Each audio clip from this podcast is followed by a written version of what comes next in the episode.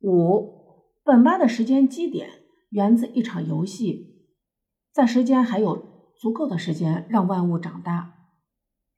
在这个人世初年，居住在草原中心的乌仲涵感到了人世的拥挤，他启动搬家家游戏，让人们回到不占多少地方的童年，又用捉迷藏游戏让大地上的一半人藏起来，另一半人去寻找。可是吴仲涵并没有按游戏规则去找那些藏起来的人，而是在一半藏起来的人后空出来的辽阔草原上，建立起了本巴部落。那些藏起来的人一开始怕被看见、怕被找见而藏得隐蔽深远，后来总是没有人寻找他们，便故意从隐藏处显身。按游戏规则，他们必须被找见才能从游戏里出来。可是本巴人早就把他们遗忘在游戏中了。于是，隐藏者芒古斯和本巴人之间的战争开始了。隐藏者发动战争的唯一目的是让本巴人发现并找到自己。游戏倒转过来，本巴人成了躲藏者，游戏发动者乌仲涵躲藏到老年，还是被追赶上。他动用做梦游戏，让自己藏在不会醒来的梦中。他的儿子江格尔带领本巴人藏在永远二十五岁的青年。而本巴不愿意长大的红果儿独自一人待在童年，他的弟弟贺兰待在母腹，不愿出生，努力要让找见的芒古斯一次次向本巴挑衅。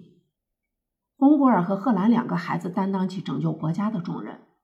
这个故事基点被我隐藏在小说的后半部。这个故事的起点被我隐藏在小说后半部。我被江格尔触动。是人人活在二十五岁青春的这句诗，在那个说什么就是什么的史诗年代，人的世界有什么没有什么都取决于想象和说出。想象和说出是一种绝对的能力和权利。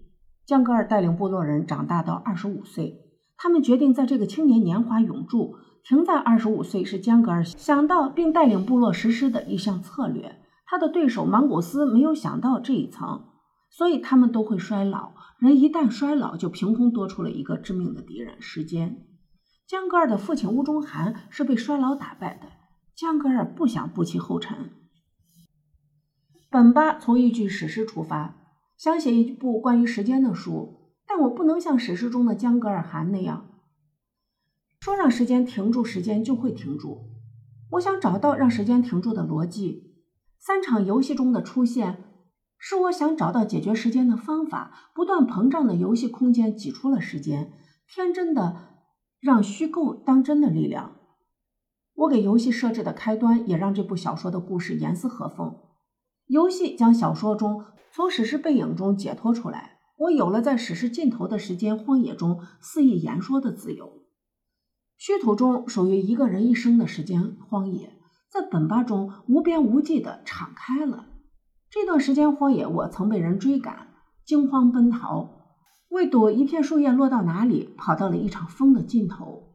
如今，它成为几个孩子的梦之野和游戏场。以往文字中所有的孩子，也跟贺兰红果儿、哈日王是同胞兄弟。他们是被梦收留的我自己。多少年后，我才意识到，我写过的所有孩子都没有长到八岁。我不让他们长大，因为。我五岁的早晨，父亲还活着。只要我长不到八岁，便不会失去父亲。我执拗的让时间停在了童年。一部小说最深层的意识，有时候作家也不知道，不能够全知。写作中无知的意识和悟性，或者最迷人、莫名其妙的，是永远是最妙的。我垒住在童年的时间之坝，在我六十岁时都不曾窥它。我在心中养活一群长不大的自己。我们抵住了时间的消磨，那是属于我的心灵时间。有一天，我认出梦中追赶我的那个人，可能是长大了的我自己。我被自己的成长所追赶。一个人的成长会让自己如此恐惧。作家最不同于他人的是与生俱来的那些东西，在母父童年成长的劫难中获知人世经验，在一场一场的梦中学会文学表达。文学是做梦艺术，梦是培养作家的黑暗学校，把梦做到白天，将作文当做梦。梦是现实世界的另一种醒。我们在夜夜的睡眠中向往着梦生活，经受梦愉悦和梦折磨。梦是封闭的牢狱，扣留童年的我们做人质。不论我们长到多么强大，梦握住我们的童年的把柄。这正是梦的强大和意义。梦是另一场劳忙，唯有漫长的一生中的做梦时光，能抚慰我们够忙的，能抚慰我们勤劳的身体和心灵。唯有梦将失去的生活反转过来，重新给予我们。本巴中，乌仲涵晚年将自己的牛羊转移到了梦中。老去的阿盖夫人解救出乌仲涵，老韩王梦中的牛羊又全部回到了草原上。被梦抚慰的醒和被醒接住的梦一样长久的铺展成我们的人生。梦的时间属于文学。